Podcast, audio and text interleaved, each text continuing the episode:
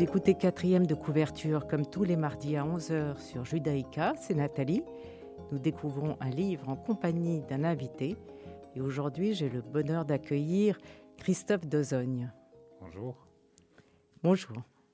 Historien de l'art, diplômé de l'ULB, Christophe Dozogne a été conseiller artistique puis secrétaire général de la Fondation Bogossian à la Villa en Pin de 2010 à 2016 journaliste et critique d'art depuis 20 ans, il est aussi depuis 2008 le rédacteur en chef du, du mensuel Collect Art Antique Auctions.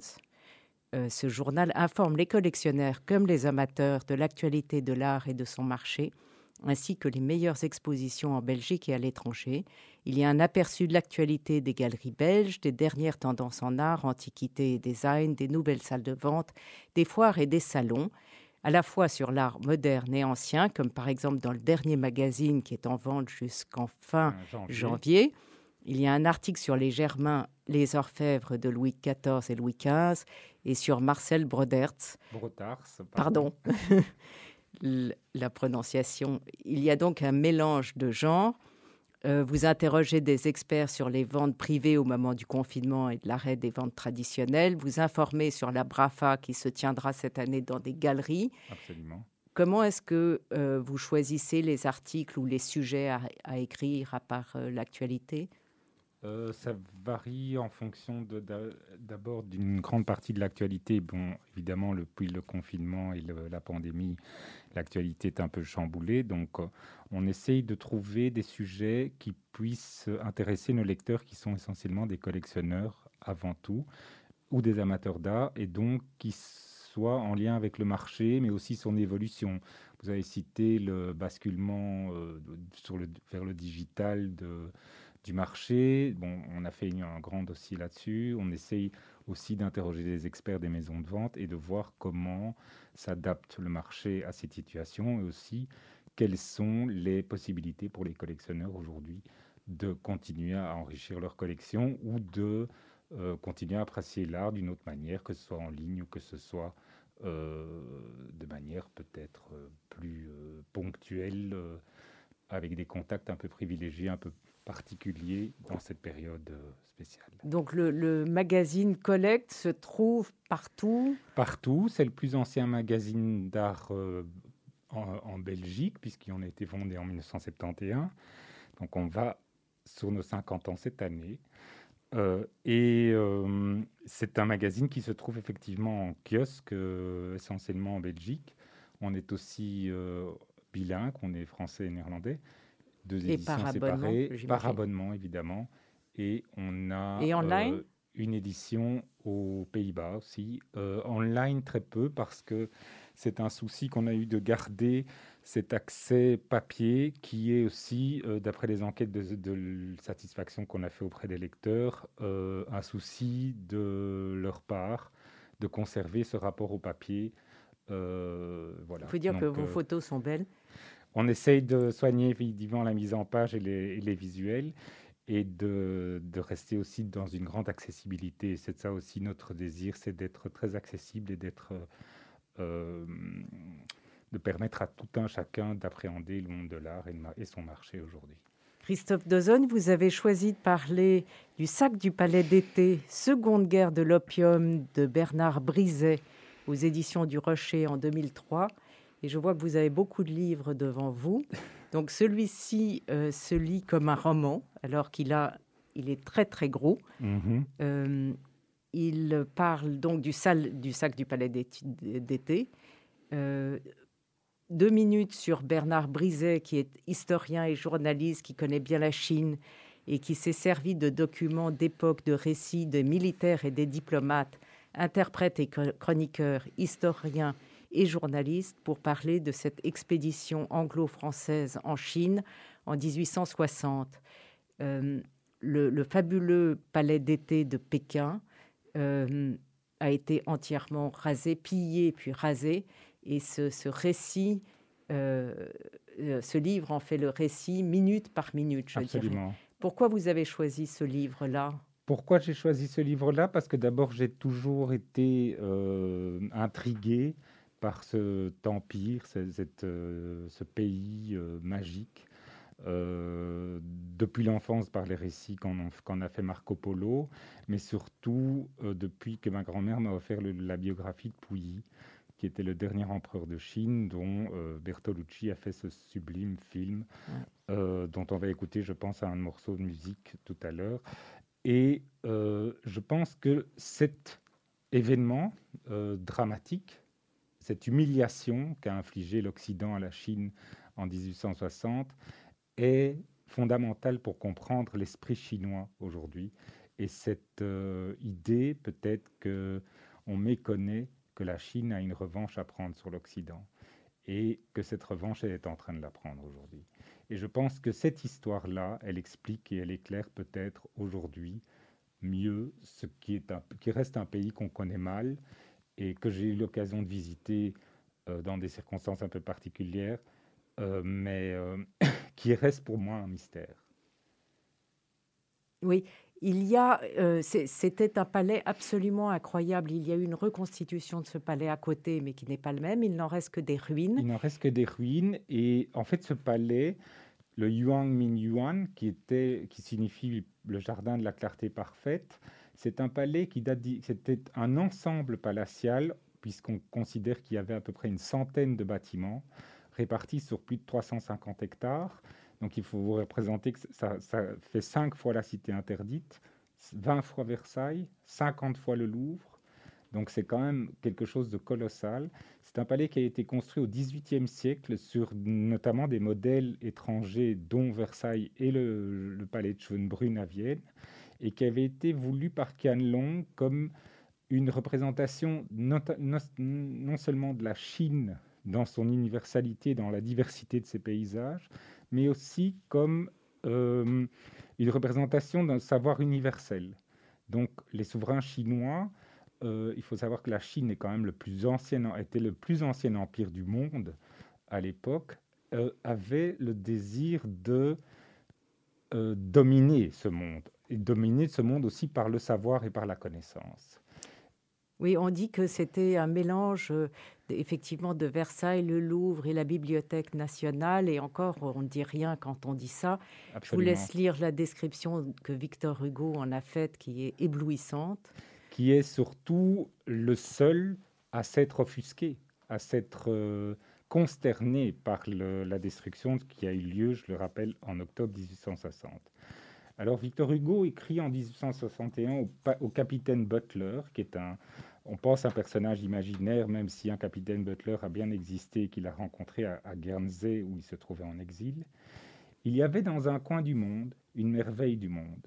Cette merveille s'appelait le palais d'été, une construction inimaginable. Cette merveille a disparu. Un jour, deux bandits sont entrés dans le palais d'été. L'un a pillé, l'autre a incendié.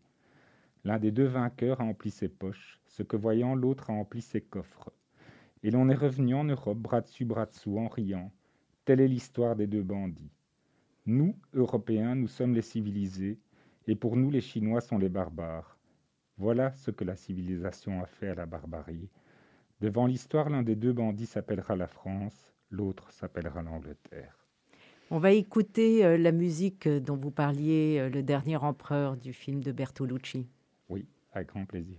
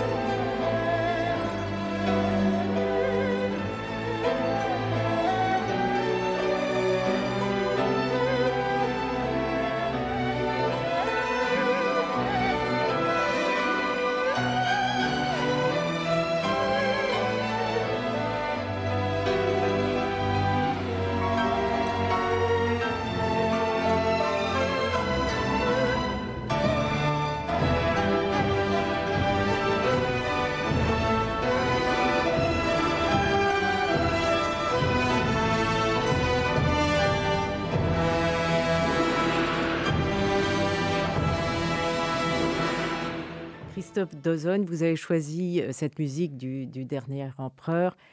Euh, c'est Sakamoto qui l'a. Oui, suis Sakamoto, oui, un compositeur japonais avec lequel euh, Bertolucci a beaucoup travaillé, notamment sur Little Buddha aussi, euh, sur d'autres films. une sublime musique qui, pour moi, illustre vraiment ce que devait être la grandeur et la splendeur de la Chine ancienne. Vous pouvez l'écouter en boucle en lisant Le sac du palais d'été. Je donne ça en conseil. Ce serait une très, très idée judicieuse. Alors pourquoi, pourquoi il y a eu ces aventures euh, guerrières, les, guerres de l'opium? Euh, On parle de la deuxième, mais j'imagine qu'il y a eu une première, il y a Une première. Pourquoi? Alors, il faut savoir que à l'aube du 19e siècle, la Chine elle, est un pays, un immense empire qui concentre 30% de la richesse mondiale. C'est un empire qui est excessivement fermé sur le monde, qui n'a ouvert que très très peu euh, ses frontières, avec très très peu de comptoirs commerciaux, notamment Canton, qui est le premier d'entre eux. Hong Kong viendra bien plus tard. Et cette richesse, elle fait des envieux d'abord, mais euh, elle euh, contrarie beaucoup l'Angleterre, parce que l'Angleterre est un pays qui est impérialiste, qui souhaite conquérir de nouveaux marchés, mais qui souhaite aussi forcer la Chine à ouvrir ses frontières, parce que l'Angleterre consomme énormément de thé, on le sait, énormément de soie et énormément de porcelaine qui viennent de Chine, et la Chine ne lui achète rien. La Chine n'a besoin de rien. Euh, la Chine est totalement autonome, et cette, euh, ce déficit de la balance commerciale anglaise qui est considérable, et puisque tous ces produits se payent en or et en argent, euh, euh, ça perturbe énormément l'économie anglaise et l'Angleterre veut à tout prix forcer la Chine à euh, lui permettre d'équilibrer cette balance commerciale. Et elle va le faire d'une manière très sournoise, assez honteuse, en exportant en Chine ce dont elle a le monopole absolu à l'époque, qui est l'opium. Et l'opium, elle le produit en énorme quantité en Inde, puisque vous savez, l'Angleterre euh, a fait main basse sur l'Inde depuis la fin du, 19e, du 18e siècle. Et elle va forcer la Chine à ouvrir d'abord en euh, important en Chine de manière totalement illégale de l'opium et euh, par la force. Et cet opium, les mandarins l'appellent la boue des barbares. Pour eux, c'est un scandale absolu. Et cet opium va avoir des effets fulgurants sur l'économie et la société chinoise. Et euh, ils vont, évidemment, les Chinois vont essayer de, de réfréner, d'interdire, de, de, faire barrage à, l'arrivée de cet opium. Et il va y avoir une grande saisie d'opium à Canton en 1839 qui va être le prétexte à la première guerre de l'opium qui va euh, aboutir en 1841 sur le traité de Nankin, qui va forcer la Chine à ouvrir un comptoir à Canton permanent pour l'Angleterre. Alors, euh, cette première guerre, elle va déboucher sur les, grandes puissances euh, qui sont des alliés, mais qui sont aussi des rivaux de l'Angleterre, vont se rendre compte de cette richesse que l'Angleterre, qui rééquilibre totalement sa balance commerciale, euh, elles veulent évidemment leur, part du gâteau. Et en 1856, on suscite, mais pour des prétextes totalement fallacieux et dérisoires, l'assassinat d'un missionnaire, enfin, des choses qui sont totalement disproportionnées par rapport à la réaction militaire euh, qu'on va appeler la diplomatie de la canonnière d'ailleurs. Mm. Il va y avoir la seconde guerre de l'opium qui va réunir l'Angleterre, la France, la Russie et les États-Unis parce que chacun veut évidemment sa part de gâteau chinois. Il y a d'ailleurs des caricatures de l'époque qui montrent la reine Victoria, le roi d'Angleterre, tous ces, euh, les, le, roi de, enfin je veux dire le tsar de, Russie, etc., qui est l'empereur Napoléon III qui euh, contemple une Chine en forme de gâteau euh, et pour savoir à qui va revenir la plus grande part. Pour en revenir au sac du palais d'été, il y a les, il y a les Français d'abord qui arrivent en premier lieu. Donc, c'est une coalition militaire qui est internationale, mais qui est surtout franco-anglaise. Oui. Il y a évidemment une grande amitié entre l'Angleterre et la France par l'intermédiaire de la reine Victoria et Napoléon III. Et donc, il y a une expédition militaire de bateaux qui est euh, mise sur pied et qui va remonter le fleuve jusqu'à Pékin. Et euh, ils vont arriver au Palais d'été, qui, qui se situe à peu près au nord-ouest de Pékin, à peu près comme Versailles, à une quinzaine de kilomètres, et qui est la résidence préférée des empereurs. Puisque la, la cité interdite, c'est une représentation diplomatique, les empereurs vivent euh, au Palais d'été. Et les Français vont être les premiers à arriver, et ils vont euh, piller. Piller et ils sont éblouis en même temps. Ils sont absolument éblouis. Réellement, ces, ces pages de, Bernard Brizet, je vous les conseille, c'est incroyable. C'est un mélange de rage, de pillage, de destruction massive et d'éblouissement. Et d'éblouissement absolument absolu. Euh, les Anglais, les, Français, ils pillent. Mais les, les Anglais qui arrivent un peu plus tard, ils incendient volontairement, systématiquement, les 350 hectares que représentait ce, Yuan Yuan. Et ils le font de manière précise et intentionnelle. Il y a 5000 soldats qui, ça dure deux jours et deux nuits, cette, mise à sac, et qui font un travail d'humiliation volontaire pour faire payer la Chine et pour annihiler sa grandeur et sa mémoire. Et c'est ça aujourd'hui dont on ne se rend pas compte, c'est cette humiliation qui est toujours vivace et qui est entretenu, bien sûr, par le pouvoir en place aujourd'hui euh, encore. On va écouter votre deuxième choix musical avant de revenir à, la Chine. Avec grand plaisir. Euh, c'est l'extrait de la Reine Margot de Patrice Chéreau. Vous aimez bien les extraits de films? J'aime beaucoup la musique de film. Bon, j'aime beaucoup aussi Rachmaninoff, euh, Beethoven et Mozart. Mais je trouve qu'il y a une, euh, une émotion qui transparaît.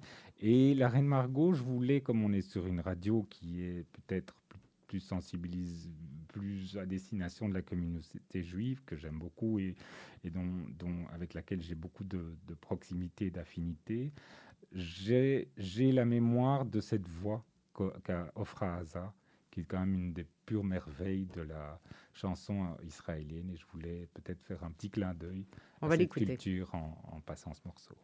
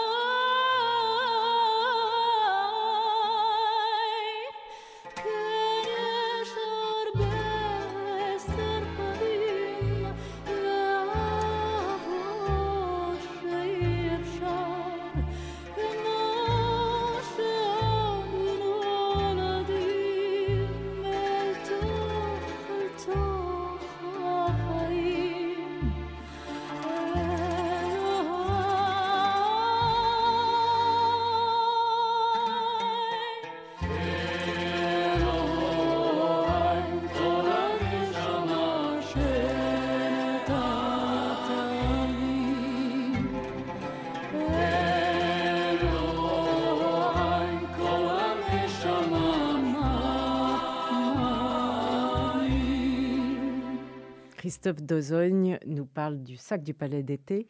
Alors, qu'est-ce qu'il y avait dans ce palais d'été? Ça avait l'air incroyable. Il y avait des.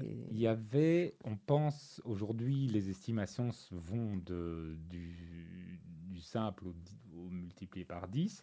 L'UNESCO, en 2000, considérait en 2016 qu'il y avait, on avait pillé un million d'objets. Euh, L'Académie des vestiges culturels chinois considère qu'il y a eu 10 millions d'objets qui ont disparu. En fait, on n'en sait rien. On sait simplement que tout se trouve aujourd'hui dans une euh, cinquantaine de musées en Occident, euh, en France, mais aussi en Angleterre, bien sûr, mais aussi aux États-Unis et dans différents musées un peu près au, fur et à mesure des reventes d'objets, de, la vie des objets. Euh, il y a notamment en France euh, le musée chinois de l'impératrice Eugénie, qui est ouvert en 1863 et qui euh, est le résultat des pillages français. Et en fait, l'impératrice Eugénie a soutenu l'expédition de Chine, notamment en envoyant en Chine du matériel sanitaire et médical. Et pour la remercier, les officiers, les officiers français qui avait ramené une grande partie du butin, l'ont offert à l'impératrice mmh. et elle en a fait un musée au palais, de, au palais de château de Fontainebleau qui se visite d'ailleurs toujours aujourd'hui. D'accord. Et, euh, et, vous en avez écrit un article J'en ai écrit un article euh, en 2018 euh, parce que il faut savoir qu'aujourd'hui il y a quelque chose qui, qui, est très intéressant, c'est une, une, volonté des Chinois bien sûr de se réapproprier cette mémoire disparu et c'était mémoire. Alors justement, comment aujourd'hui les Chinois réagissent à propos de, de cet événement? Il faut savoir que le, sac du palais d'été, c'est pas qu'un vol. Euh, pour les Français et les Anglais, c'est une anecdote. Pour les Chinois, c'est une honte, c'est la ruine d'une histoire et de leur identité culturelle. C'est comme si en France, on avait détruit Versailles, le Louvre et la Bibliothèque nationale en, en même temps. D'ailleurs, cette importance de la culture et des, objets culturels de mémoire, Chiang Kai-shek, il, en avait totalement conscience. Lui, il est parti euh, en 47 avec euh, le contenu de la cité, la cité interdite qu'on mm. trouve aujourd'hui à Taïwan. Et c'est quelque chose qui est euh, vraiment fondamental à comprendre. Et ce qu'il faut aussi savoir, c'est que on a changé de rhétorique. Avec Mao, on était dans la révolution culturelle et on a on, considérait que tout ce qui était passé faisait partie de la culture bourgeoise et décadente. Aujourd'hui, euh, en 2015, euh, Xi Jinping faisait une déclaration qui disait l'art ancien doit amener les gens à vivre une vie respectueuse du code de la moralité. Et Bernard Brisé pense la même chose que moi. Il y a aujourd'hui un acte véritablement téléguidé par le pouvoir chinois pour récupérer à tout prix ces, objets, que ce soit depuis une vingtaine d'années en rachetant systématiquement tous les objets chinois qui passent en salle de vente, euh, mais aussi en les volant. Et on a depuis 2010 une, série de vols qui ont eu lieu dans des musées différents, euh, que ce soit en Angleterre ou en France, qui, on pense, ont vraiment été commandités d'abord par les triades chinoises qui se sont mis associés à des mafieux ou à des euh, bandits locaux. Et ce sont des, des, des vols qui, se, qui sont très précis pour des objets très spécifiques. Donc il y a vraiment euh, quelque chose de l'ordre de, de l'incompréhensible pour les Occidentaux puisque ce, on n'est plus, plus, du tout dans la légalité de ce qu'on conçoit aujourd'hui en Occident. C'était, c'est de la, revanche ou c'est de la récupération à votre C'est de la, la, réappropriation culturelle, véritablement. Et ça, c'est quelque chose qui procède d'une mentalité de revanche que la Chine a sur l'Occident. D'ailleurs, euh, la Chine, elle pense aujourd'hui, nous serons ce que vous n'êtes plus, ce que vous ne savez plus être. Et on le voit avec le, développement, son, expo, son exportation, son, économie florissante, euh, cette domination qu'elle a aujourd'hui et qu'elle a la volonté d'avoir sur le monde par rapport aux États-Unis, mais par rapport aussi à l'Europe. Et tout ça fait partie d'un tout. Et c'est ça qu'il faut comprendre. Et pour terminer, je voudrais euh, citer un proverbe chinois que j'aime beaucoup et qui dit vraiment ce que c'est. Les vieux péchés ont de longues ombres. Et les ombres, elles portent jusqu'à aujourd'hui. Christophe Dozogne, vous vouliez parler aussi d'une impératrice euh, dont le nom est. Le nom, c'est la, voilà, oui, c'est la, la grande impératrice douairière qui a régné sur la Chine au, dans la seconde moitié du 19e siècle, qui, on pense, était une prostituée à la base, qui est devenue concubine d'un empereur fantoche dont elle s'est assez rapidement débarrassée pour devenir la grande impératrice douairière, qui est la dernière impératrice avant, avant Pouilly, le mhm. dernier empereur, et qui, elle, a, reconstruit, a tenté, de reconstruire le palais d'été. À partir de 1875, on a ces reconstructions, mais ça n'a absolument rien à voir avec la splendeur de, que ça a été. Et d'ailleurs, euh, il n'a pas été reconstruit au même endroit, il a été reconstruit un peu plus loin. Et on a eu la volonté délibérée de laisser les ruines intactes. Et les ruines sont visitées. Les ruines sont visitées, moins évidemment, mais sont comme une plaie béante ouverte dans d'humiliation dans la mémoire culturelle chinoise. Et, voilà. Et alors, vous conseillez quelques livres sur l'histoire chinoise? Je, ben, y avait, il y avait euh, donc ce livre de Daniel Elisseev, Tsui, impératrice de Chine. Il y a évidemment la, biographie, l'autobiographie de Pouilly, J'étais empereur de Chine. Et puis, euh, voilà. Et puis, bien entendu, Bernard Brizet, Le sac du palais d'été. Exactement. Euh, Christophe Dezone, je vous remercie beaucoup d'être venu. C'est moi. Merci à vous. Merci. Au revoir. Au revoir. Vous pouvez réécouter quatrième de couverture sur Radio Judaïka dimanche à 14h et sur podcast ou radiojudaïka.be. Et je vous retrouve mardi prochain à 11h pour une nouvelle émission. Au revoir.